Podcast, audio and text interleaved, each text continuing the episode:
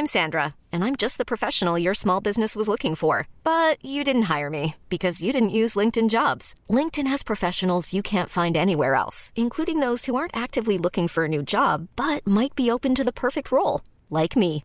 In a given month, over 70% of LinkedIn users don't visit other leading job sites. So if you're not looking on LinkedIn, you'll miss out on great candidates like Sandra. Start hiring professionals like a professional. Post your free job on linkedin.com/achieve today.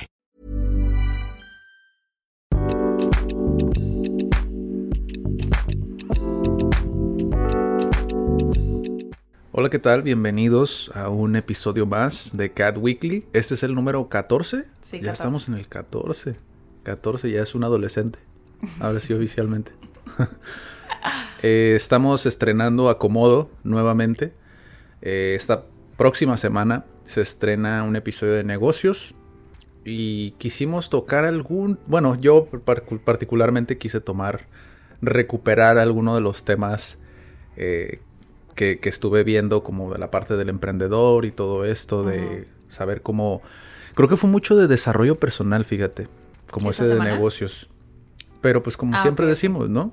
Siempre tiene que ver como un poco de desarrollo personal dentro de lo que son los negocios. Sí, o sea, sí lo dijimos en el episodio, o sea que, o sea, eventualmente lo vas a reflejar tu vida personal donde sea, ¿no? Sí, Se te nota en la cara.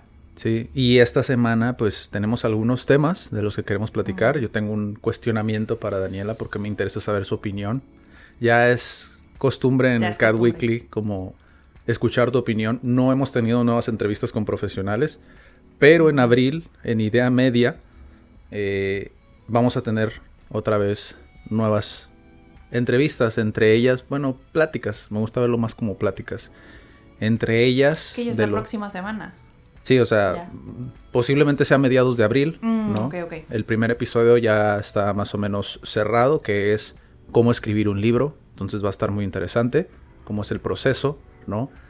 Como independiente, obviamente, ¿no? Porque hay muchas maneras de escribir un libro, pero se me hizo muy interesante el libro, el libro, el tema. El tema. Ya lo tenía pensado desde hace mucho tiempo para idea, pero creo que puede ser bastante interesante y podemos sacar bastante información práctica para mucha gente que a lo mejor está escribiendo su libro y no sabe cómo publicarlo o no sabe cómo es el proceso para crear un libro, o sea, un proceso ordenado, ¿no? Sí, yo estoy completamente interesada porque ya te he platicado que, o sea, está entre mis proyectos, o sea, diferentes cosas, ¿no? Tanto para niños, para papás, Sí. en educación, o sea, creo que hay muchos temas que todavía se deben de explorar. Incluso, creo que una vez me preguntaste que qué libro recomendaba, por ejemplo, para aprender inglés o en inglés. Sí. Entonces no, yo te dije, la verdad es que no sé. Una porque pues no me he puesto a estudiar todo lo que existe, el material que existe. Y otra es porque creo que no hay, hasta ahorita para mí, ante mis ojos, decirte, ah, pues yo te recomiendo este libro para que te ayude a empezar, no sé, introducción a inglés. Hay uno en español, que eso sí lo tenemos en el canal, pero aún así siento que le faltan muchas cosas. Suscríbanse al canal de YouTube. sí. Ahí arriba tienen la, en la descripción el vínculo. Porque, ah, esa es otra cuestión. Se va a publicar primero en Facebook. No, ya los Cat Weeklies Yes. van a estar ah, no exclusivos porque obviamente se van a subir al canal de YouTube, pero primeramente se van a subir a Facebook. Porque ha sido nuestra plataforma que nos ha cobijado desde el principio, ¿no? Eh, Cat se formó ahí prácticamente y creo que es sigue teniendo mucho juego como esa plataforma, ¿no? Sí, para Y- que puedan estarlo viendo así directamente y puedan interactuar o algo, porque... Dejar o sus preguntas en los ajá, comentarios. No es lo mismo como el link que te manda que te decía ayer, ¿no? O sea, que Sí. el link que te manda a YouTube, yo personalmente no lo hago. Sí, que es me curioso, voy a YouTube. fíjate. Entonces sé que hay gente tal vez como que nos está viendo ahorita y dice, ah, pues sí, o sea, me gusta el tema o algo y pues... comenta, Ajá. Sí, sí, sí. Y Y- abordarlo mejor desde ahí. Y esta semana, eh, bueno, no descubriste porque siento que ya lo habías utilizado anteriormente, ¿no? Lightroom, que es un programa de edición de fotografías. Mm. Es un programa que desde hace como, no sé, ¿qué? ¿Tres años? Tres años nos topamos con, con Lightroom, tal cual, Ajá. como con este programa, pero no lo habíamos usado. Ajá. Bueno, ninguno de los dos, ¿no? Y sí me acuerdo que en algún punto en CAD se dieron capacitaciones de Photoshop. Ya. Entonces, el capacitador, el capacitador tú le hiciste la pregunta de, pues, ¿cuál es la diferencia de Photoshop y Lightroom, no? Que tú Sí. me comentas que Lightroom Que es ya no para me acuerdo de eso, pero sí. fotografías. y, y yo antes, eh, editaba fotografías porque trabajaba en un, Sí. en un estudio de foto y usábamos Photoshop. Entonces, Comenten si quieren saber cómo es trabajar en un estudio de fotografía. La experiencia estuvo de muy Dan. padre porque fue antes de entrar a la universidad. Y a mí No, sí me pues, llama mucho. Déjalo para ver si les interesa saber. eh, Digo, a Bueno, lo mejor sí, podríamos hacer un episodio, ¿sabes? Como de eso. Estaría súper padre. Entonces mi experiencia con Photoshop es como, bueno, qué padre, puedes editar fotos y bla, bla, bla, hacer muchas cosas, ¿no? Pero ya cuando este, nos topamos con Lightroom, eh, el capacitador nos dice, no, pues sí está, pero la, la vibra que tú me diste, porque tú me lo contaste, Sí. fue que él dijo como, sí, pues es más sencillo. Pensé que no había como un mundo de diferencia en la edición. ¿Qué pasa cuando ya les habíamos platicado en otro Cat Weekly que van a empezar a salir fotografías de Tijuana? Ya. En, en que lo hemos aplazado muchísimo. Lo hemos aplazado mucho, pero porque, o sea, yo la verdad sí me quiero tomar el tiempo de hacerlo bien, o sea, de tomar las fotografías que Fernanda, o sea, tomó Sí. y no nada más como que publicarlas por publicarlas, de verdad como que lo que queríamos, ¿no? O sea, lo que se quiere proyectar de Tijuana, que se haga bien. Entonces dije, creo que necesito Lightroom. Entonces descargué la, la prueba, pero aún así como que dije, ay no, me da miedito, ¿no? Entonces esta semana que ya quedó oficialmente en mi computadora, gracias, eh, anoche pude explorarlo, pero aún así pues me vi en un tutorial de YouTube. Sí, claro. Antes nunca había utilizado YouTube como un tutorial. Fue Ah, mi ¿cómo fue tu primera vez. Fue mi primera vez utilizando YouTube con un tutorial. Dura eh, casi 18 minutos. Entonces, eh, este fotógrafo te va guiando como con, con lo de las capas. Bueno, es que no son capas. En Photoshop sí tienes que usar capas. Entonces, con todas las, la- las herramientas que tienes, así poquito a poquito, cómo vas este, con el color, bla, bla, bla, la luz. O sea, son cosas que yo ya sabía y que ya hacía en Photoshop. Pero cuando me las iba mostrando, yo decía, no manches, o sea, está súper simple. O sea, no es lo que yo me imaginaba. O sea, yo dije, bueno, si en Photoshop puedes hacer algo con cinco pasos, Ya. yo decía, bueno, pues en Lightroom tal vez se toma pues cuatro o tres, pero a veces no. O sea, en Lightroom te toma uno o dos. O Y luego sea, la diferencia entre Ph- Photoshop y Lightroom, eh, bueno, lo que yo sé porque tampoco no lo utilizó el programa, pero sí he escuchado pues lo que mencionaste, ¿no? Sí es más simple de es cierta mucho manera. más simple. O sea, pero- puedes tener las fotos abajo, puedes cambiar de fotos. Y Sí, o sea, todos puedes los hacer varias a la vez, ¿no? Ajá, y todos los ajustes que ya tenías, por ejemplo, la foto que hiciste, si tienes varias parecidas, que, por ejemplo, a veces pasa con las fotografías de estudio o así, que son muy, muy parecidas la luz y todo. Todos los ajustes que hiciste en una foto lo puedes copiar y lo puedes pegar en otra foto. Ya. O sea, ya no tienes que volver a editar la misma foto casi, casi. Sí, sí, sí. Se está súper, súper padre. Qué cool. O sea, yo ya me enamoré de Lightroom. Igual para... ¿Está en inglés o está en español el tutorial que viste? Está en Ah. inglés, pero eh, sí tiene eh, habilitados subtítulos en español.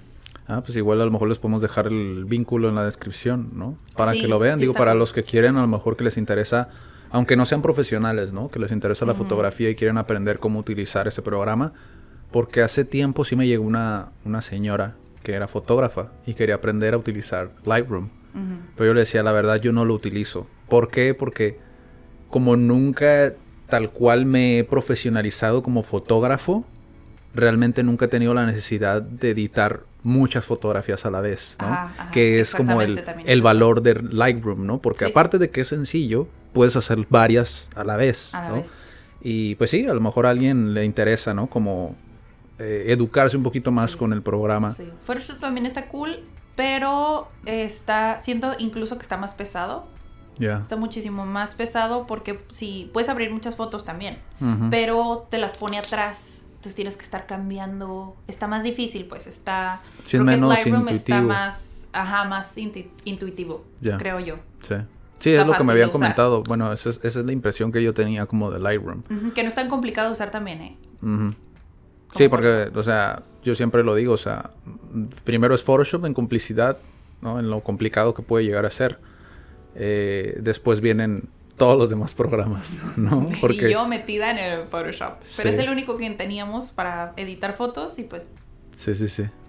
También Porque los programas también son bien caros. sí. Fue la fue la semana de aprendizajes porque también iniciamos un curso de psicología, ¿no? En una página que ya hemos mencionado anteriormente en otros videos, que es EDX. Eh, les vamos a dejar el vínculo en la descripción también por si quieren ver el curso, porque pues digo, a lo mejor también les interesa la psicología. Inglés, está muy padre. Esa es la cuestión, fíjate, porque sí, desde mi punto de vista, por lo menos a las palabras que yo leí, todo lo que vi, todavía no llegamos a la parte de videos como tal de los profesionales, ¿no? Ah, que están no, explicando el tema. Todavía estamos en lectura y tomando apuntes, pero eh, sí necesitas, desde mi punto de vista, un nivel alto de inglés para poder entender de lo que se está platicando, ¿no? Sí, yo les comentaba porque el sábado pasado inició un grupo este, de básico de inglés. Entonces lo primero que yo les, les comento es lo que les platiqué en un video. Creo que fue el último de idiomas. O sea, los niveles, cómo se mide, porque este sí es C1. O sea, el, el curso que estamos tomando Sí, sí, sí. es nivel C1 porque quiere decir que ya dominas cierto vocabulario ya más especializado. Ya. Y Sí, si sí, no sí. lo tienes, pues vas a batallar o lo vas a ir adquiriendo como que poco a poco si ya tienes Sí. casi ese nivel. Sí. Igual, igual si a lo mejor lo inician, porque nosotros apenas lo iniciamos, llevamos creo que una hora y Una media del curso aproximadamente. Eh, si lo inician y tienen complicaciones, igual díganos y a lo mejor los podemos apoyar, ¿no? Como a alguna palabra, a lo mejor que no entiendan, con herramientas. Siempre recomiendo Lingüe, lingüe.com, que es como un, digamos que no es un diccionario como tal, aparte, a pesar de que te da la, el equivalente, ¿no? De la palabra eh, que estás buscando, en español o en inglés, como sea, cualquiera de los dos lo puedes. Yo juego mucho con los dos porque me interesa saber del español al inglés y del inglés al español, ¿no? Ajá, cómo, cómo yo se honestamente, yo antes no la conocía, o sea, antes de conocerte a ti yo no conocía esa herramienta. Entonces ya cuando me dijiste, pues esa herramienta de traducción, Sí. pero yo les digo, ¿sabes qué? O sea, no es como que soy traductora ni nada, pero usa esta por si tienes un término y no sabes si realmente queda en el contexto que tú Sí, quieres. es que lo Si que puedes pasa usarlo o si no puedes usarlo. Con Lingüe lo que pasa es que no solamente te da el equivalente, como decía, sino que también te muestra como fragmentos de personas que lo han traducido ya en documentos. Ahí te da la fuente incluso de dónde se tradujo así. Entonces te da el extracto y te da un contexto de cómo se pudo traducir o si se tradujo. Además de esto, la plataforma también lo que te ayuda es, te pone como un, un símbolo de, de admiración, como de warning, ¿no? Como de cuidado, ¿no? Porque puede que no sea una traducción oficial. O te lo ponen como en tela de juicio. Es como puede que se pueda traducir así, pero no It's está condonado por. por. Pues sí, no sé ni siquiera del consenso de quién, ¿no? O sea, no sé si es de la plataforma o a lo mejor de algún otro traductor que lo revisó y a lo mejor no Puede es ser. fiel al texto. No sé exactamente esa parte en qué se basan para decir cuidado con esta traducción porque puede ser que no sea tan fiel al significado real, ¿no? Sí, la eso me hace te mucho sirve para que se desplieguen los Es dos una textos. idea. Ajá. Y te des una idea si se puede usar o no, o no se puede usar. Y entonces este curso de psicología son estos cursos que se les conoce como MOOC, ¿no? Es M-O-O-C, ¿no? Que son cursos, no, no recuerdo exactamente qué significan las siglas, pero son cursos que están pregrabados, sí, pero toda la interfaz, o sea, tú puedes interactuar con, tienes tu foro, tienes tu- tus videos, tienes tus documentos, tienes tu syllabus, ¿no? Que te preguntaba, ¿no? El- Como El el, syllabus y eso que... ¿Qué es un syllabus? Es más, Es el, para la gente. la el currículum. O sea, cómo se estructura el curso, cuáles son los temas, los subtemas, qué es lo que vas a ver, qué es lo que vas a aprender al fin del curso, todo eso. Lo Todo cual es- es muy Todo eso importante. que necesitas saber para saber si te quieres inscribir o no. Ahora ya que sabes que es un syllabus, ya puedes tomar un mock. ¿Por qué? Porque si tiene un syllabus es más fácil de seguir. Yo, por ejemplo, sí, a lo mejor digo, ay, el syllabus está extra, ¿no? Es como Plan ya tengo los títulos se ahí. llama algunas veces. Pero ahí te, yo siento que es más como te justifican el qué es lo que estás viendo y por qué lo estás viendo, ¿no? Sí, de hecho es así es como se tiene que estructurar. Es como por qué necesitas saberlo. Que eso lo he aprendido con, con ustedes docentes, ¿no? Pero sí. Entonces, Creo que esa fue es... una de mis partes favoritas en la carrera. Aprender a estructurar Sí, este todo un curso. sí. Es una de mis partes favoritas. Y eso nos lleva a otro, otra Ah, cuestión que pasó en la semana. También estuve, bueno, para los que no sepan, a mí me gusta mucho eh, estudiar diferentes podcasts, no solamente de lo que a mí me interesa, sino ver diferentes perspectivas. Estuve viendo podcasts de comediantes donde contaban su historia con el stand-up. Eh, estuve viendo también un, a pesar de que no soy muy, mm, digamos, no me gusta mucho el contenido que hace Carlos Muñoz o Master Carlos Muñoz, como se llama en redes sociales, que a lo mejor alguna persona dentro de CAT conoce quién es. Sé que Felipe sí y posiblemente Felipe vea este episodio, así que vi el episodio del debate, igual ya le preguntaré cuál es su opinión, ¿no? Y en este debate está debatiendo él con Diego Rosarín, que la verdad más que debate, incluso en los comentarios se me hizo curioso, fíjate, porque muchas personas decían lo mismo de que fue más una lucha de egos que un debate como tal. ¿Por qué? Porque se utilizó mucho el lenguaje de que tú estás mal, ¿no? Y en un debate realmente lo que tienes que hacer es simplemente vertir ideas y eso es lo que yo pienso, pero tampoco estoy diciendo que tu postura está mal. Simple y sencillamente te cuestiono lo que tú estás. Sí, te cuestiono lo que estás diciendo. Exacto. Entonces creo que desde ahí se partió como que el debate muy, pues sí, ahora sí que muy partido, ¿no? Estuvo muy partido en ese sentido. Pero de ese debate, digo, para resumir todo esto, igual a lo mejor lo extendemos en uno, ciertas preguntas que se hicieron en uno de negocios, porque principalmente se trataba de hablar sobre negocios y marketing, ¿no? Que esa es como la, la, la idea del canal básicamente de Carlos Muñoz, ¿no? Y dentro de esto, a pesar de que los dos son empresarios, eh, surgió una pregunta, digamos, como que me gustaría como preguntarte porque sé que sé cómo piensas y sé que pues, tu respuesta puede brindar mucho valor. Para ti, ¿por qué crees que nosotros podemos ayudar a la gente. ¿Por qué crees que nosotros podemos, o sea, nosotros personalmente, no como alguien más? ¿A ti qué te hace pensar que, como individuos, todos en general, que podemos ayudar a alguien más? ¿Qué te hace creer a ti que podemos ayudar a alguien más? Que esta fue una pregunta que hizo Diego Rusarín a Carlos Muñoz y se me hizo muy interesante. ¿Por qué? Porque es que como seres humanos, cada uno de nosotros, podemos ayudar a alguien más? Esta es una pregunta que quiero aclarar. Es algo que se me ha presentado toda mi vida desde como emprendedor, ¿no? Porque para mí es una vida nueva, ¿no? Como esta, es muy diferente a como yo era anteriormente, pero desde que yo cambié como esa manera de pensar, esa pregunta estuvo muy presente para mí.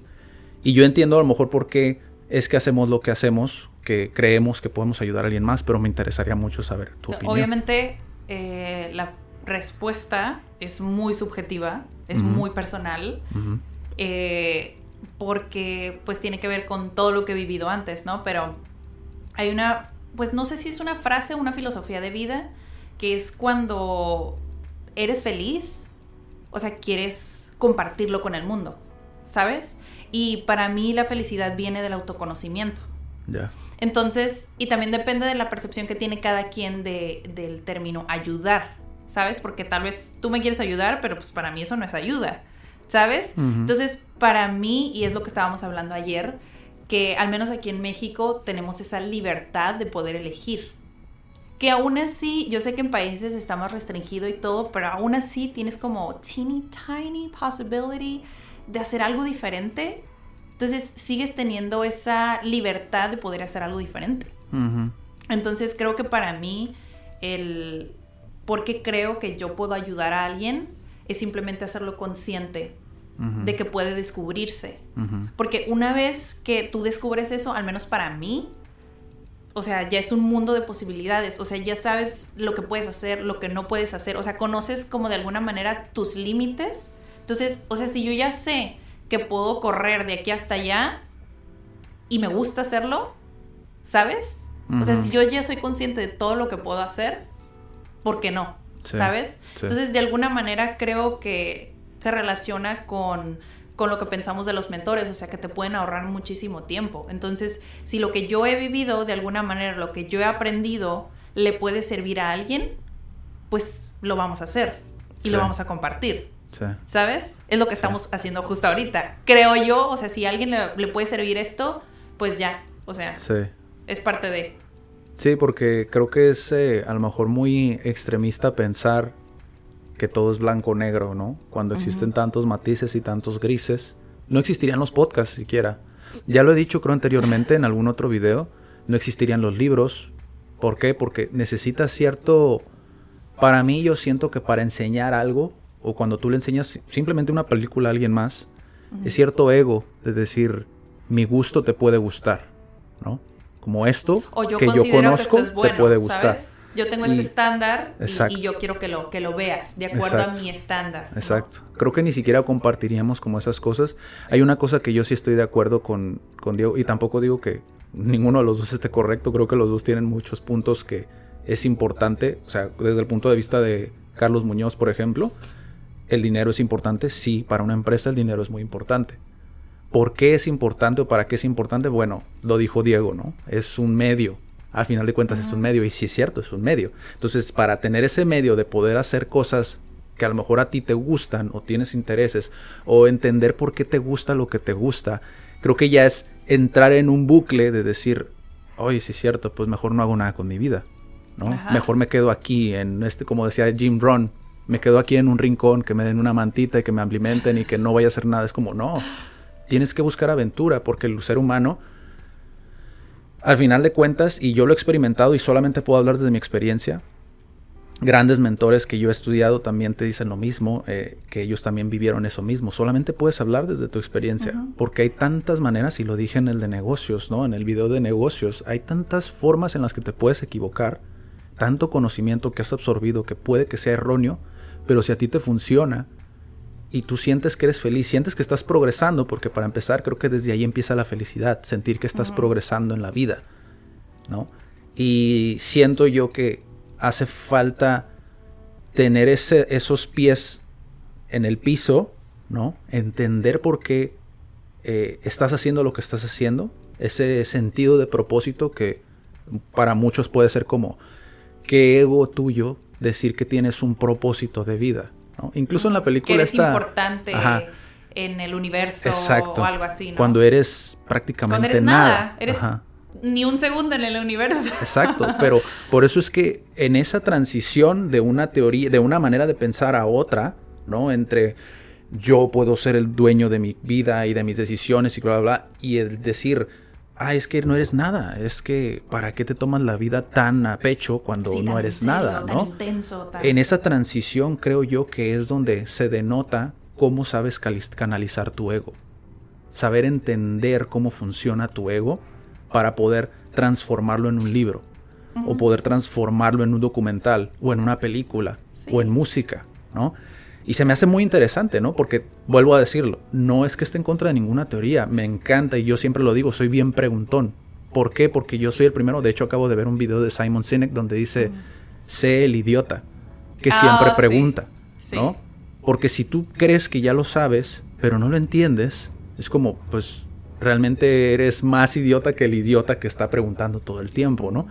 Y se me, hace muy interesante. Exacto. Bueno, yo lo digo mucho en clase. El escarbar más, no solamente en filosofía, como lo dice Diego, como lee un libro, lee lo que es la movilidad social, que por cierto lo busqué y lo dije y, me quedé así de... Pero ¿cómo le vas a explicar esto a alguien que ni siquiera le interesa? Esa es otra. Tienes que hacérselo entretenido, tienes que hacérselo práctico para que le interese y pueda leer un libro.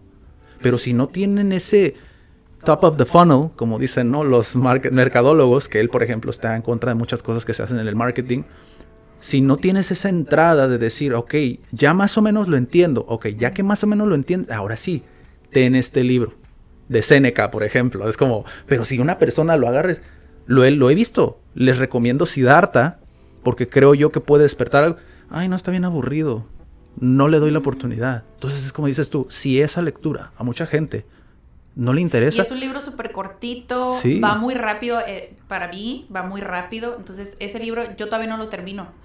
Y ya casi lo termino, pero aún así me he tomado mi tiempo porque yo siento que va muy rápido, muy rápido. Entre cada capítulo evoluciona mucho el personaje. Entonces digo como, uff, creo que tiene mucho aprendizaje dentro de esto que no no me lo leí súper rápido. Sí.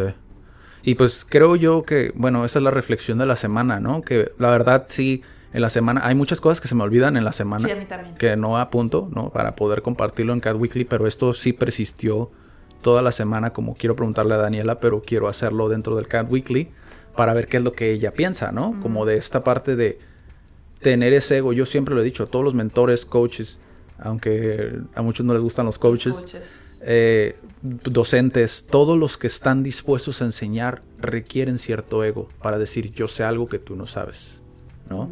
Y, y si, lo, si lo tomamos así, es como, ok, estoy canalizando mi ego, pero tampoco estoy demonizándolo, ¿sabes?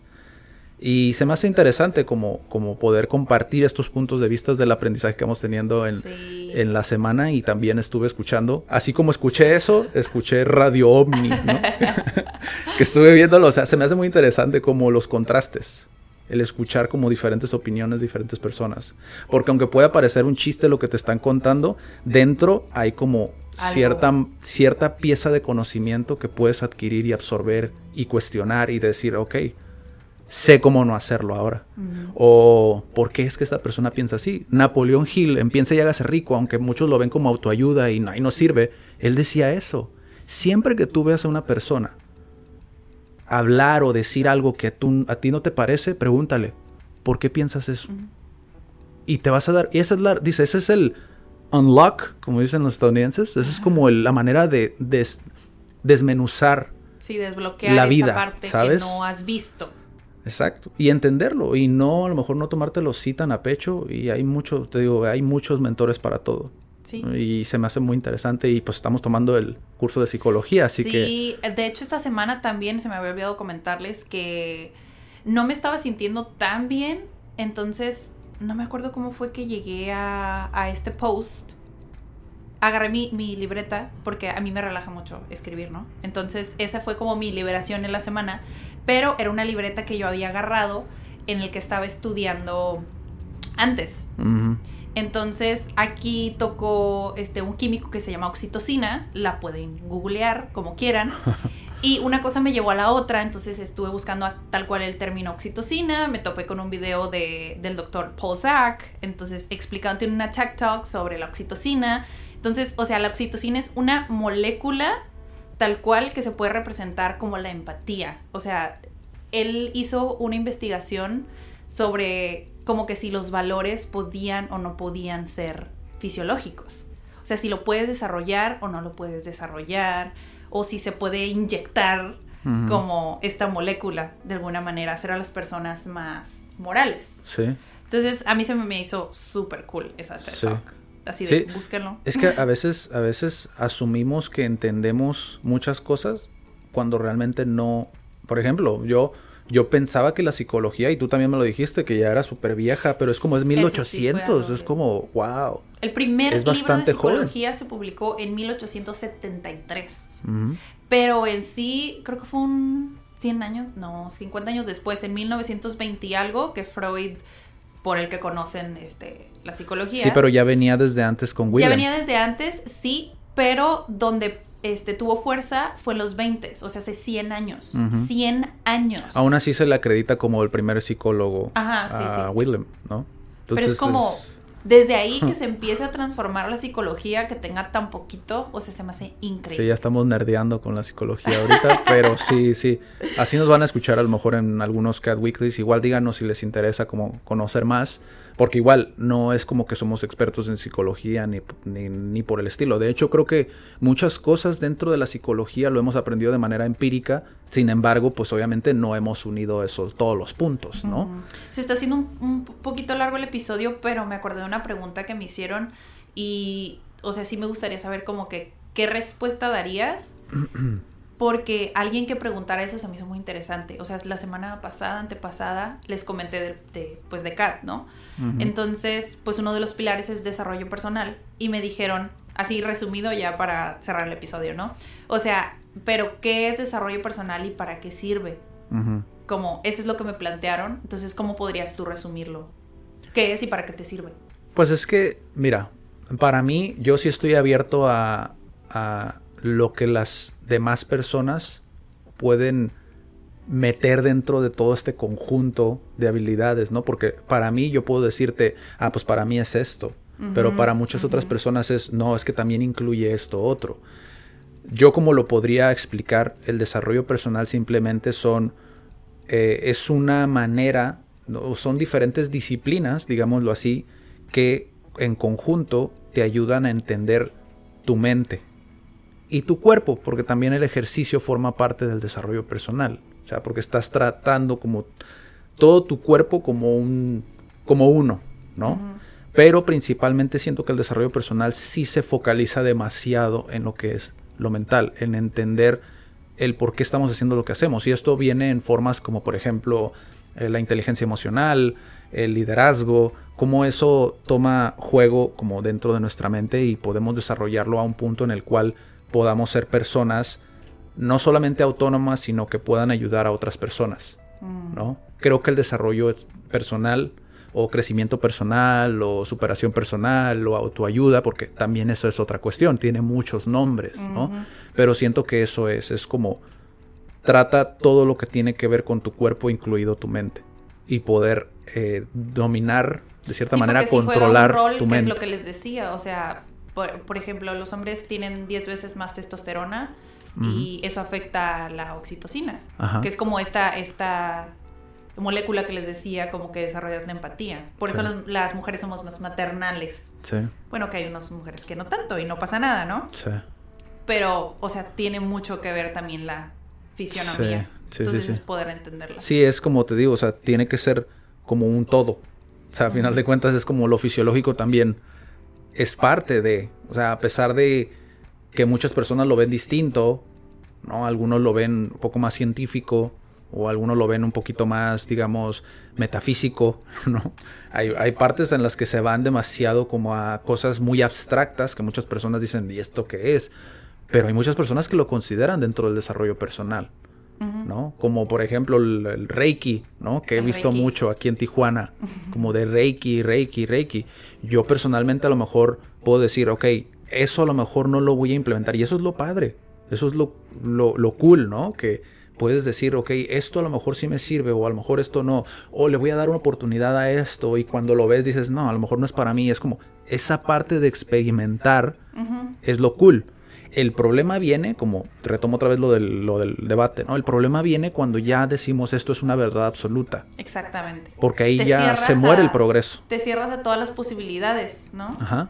Se muere como... De hecho, en eso estoy de acuerdo con Diego que cuando no hay un lugar donde puedas vertir ideas y que te las debatan y todo esto, las ideas se pudren. En eso sí estoy de acuerdo. Mm. Porque, o sea, ya cuando dices, es que lo que yo digo, esto es, y ya no hay más, dices tú, wow, pues entonces ya no puedo crecer más. Y lo que dije anteriormente, si tú no progresas, sientes que no eres feliz. ¿Por qué? Porque siempre, y lo decimos a veces muy abiertamente, ¿no? Nunca estamos conformes con lo que tenemos. No es que no estemos conformes, simplemente sentimos que ya no estamos progresando. Entonces, tenemos que sentir que avanzamos. Ajá. Entonces, o puede que sí sientas eso, que estás conforme y te sientes infeliz por eso y es como es válido siempre y cuando lo entiendas y trabajes en ello. Hace, de hecho te preguntaba qué es trabajar en ti, ¿no? Pero es como es deal with it, ¿no? Entonces, para que ya no alargarnos más en este episodio, porque podríamos aquí seguir dos horas. Sí, está muy, está muy largo este episodio, pero aún así, para los que se quedaron hasta este punto, muchas gracias. Sí, muchas gracias. Y recuerden que se pueden suscribir al canal de YouTube en dado caso de que quieran ver todos los videos ¿no? que subimos, porque todos los videos a final de cuentas los vamos a subir ahí. Solo vamos a elegir algunos para cada red social, ¿no? Para, digo, enfocarlo lo más posible a lo que las demás personas, pues, puede interesarles o no puede interesarles, ¿no? Entonces nos vemos en la próxima. Recuerden que en Spotify estamos como Cat Podcast. En Instagram, para los que lo están viendo en Facebook, estamos como comunidad, arroba comunidad cat. YouTube, ya se los comenté, CAT Centro de Aprendizaje y Desarrollo. Y en LinkedIn como CAT Empresarial. Nos vemos en la próxima. Cuídense.